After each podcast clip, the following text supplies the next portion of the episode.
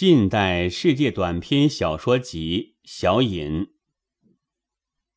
一时代的纪念碑底的文章，文坛上不常有，即有之，也十九是大部的著作。以一篇短的小说而成为时代精神所居的大宫阙者，是极其少见的。但至今。在巍峨灿烂的巨大的纪念碑底的文学之旁，短篇小说也依然有着存在的充足的权利。不但巨细高低相依为命，也譬如深入大茄篮中，但见全体非常宏丽，炫人眼睛，令观者心神飞跃，而细看。一雕栏，一画楚，虽然细小，所得却更为分明。再以此推及全体，感受虽愈加切实。因此，那些终于为人所注重了。在现在的环境中，人们忙于生活，无暇来看长篇。自然也是短篇小说的繁生的很大原因之一。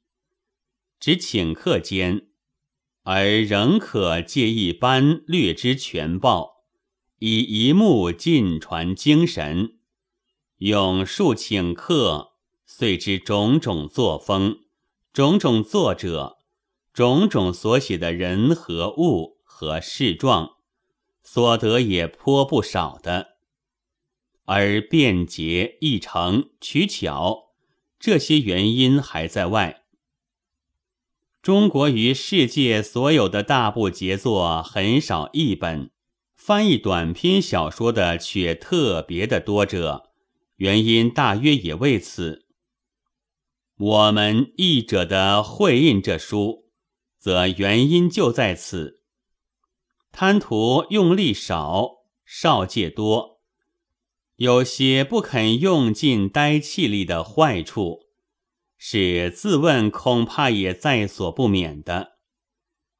但也有一点，只要能培一朵花，就不妨做做会朽的腐草的，近于不坏的意思。还有，是要将零星的小品聚在一本里，可以较不容易于散亡。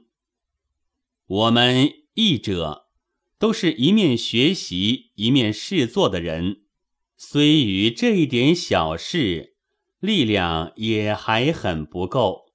选的不当和译的错误，想来是一定不免的。我们愿受读者和批评者的指正。一九二九年四月二十六日，《朝花社同仁志》。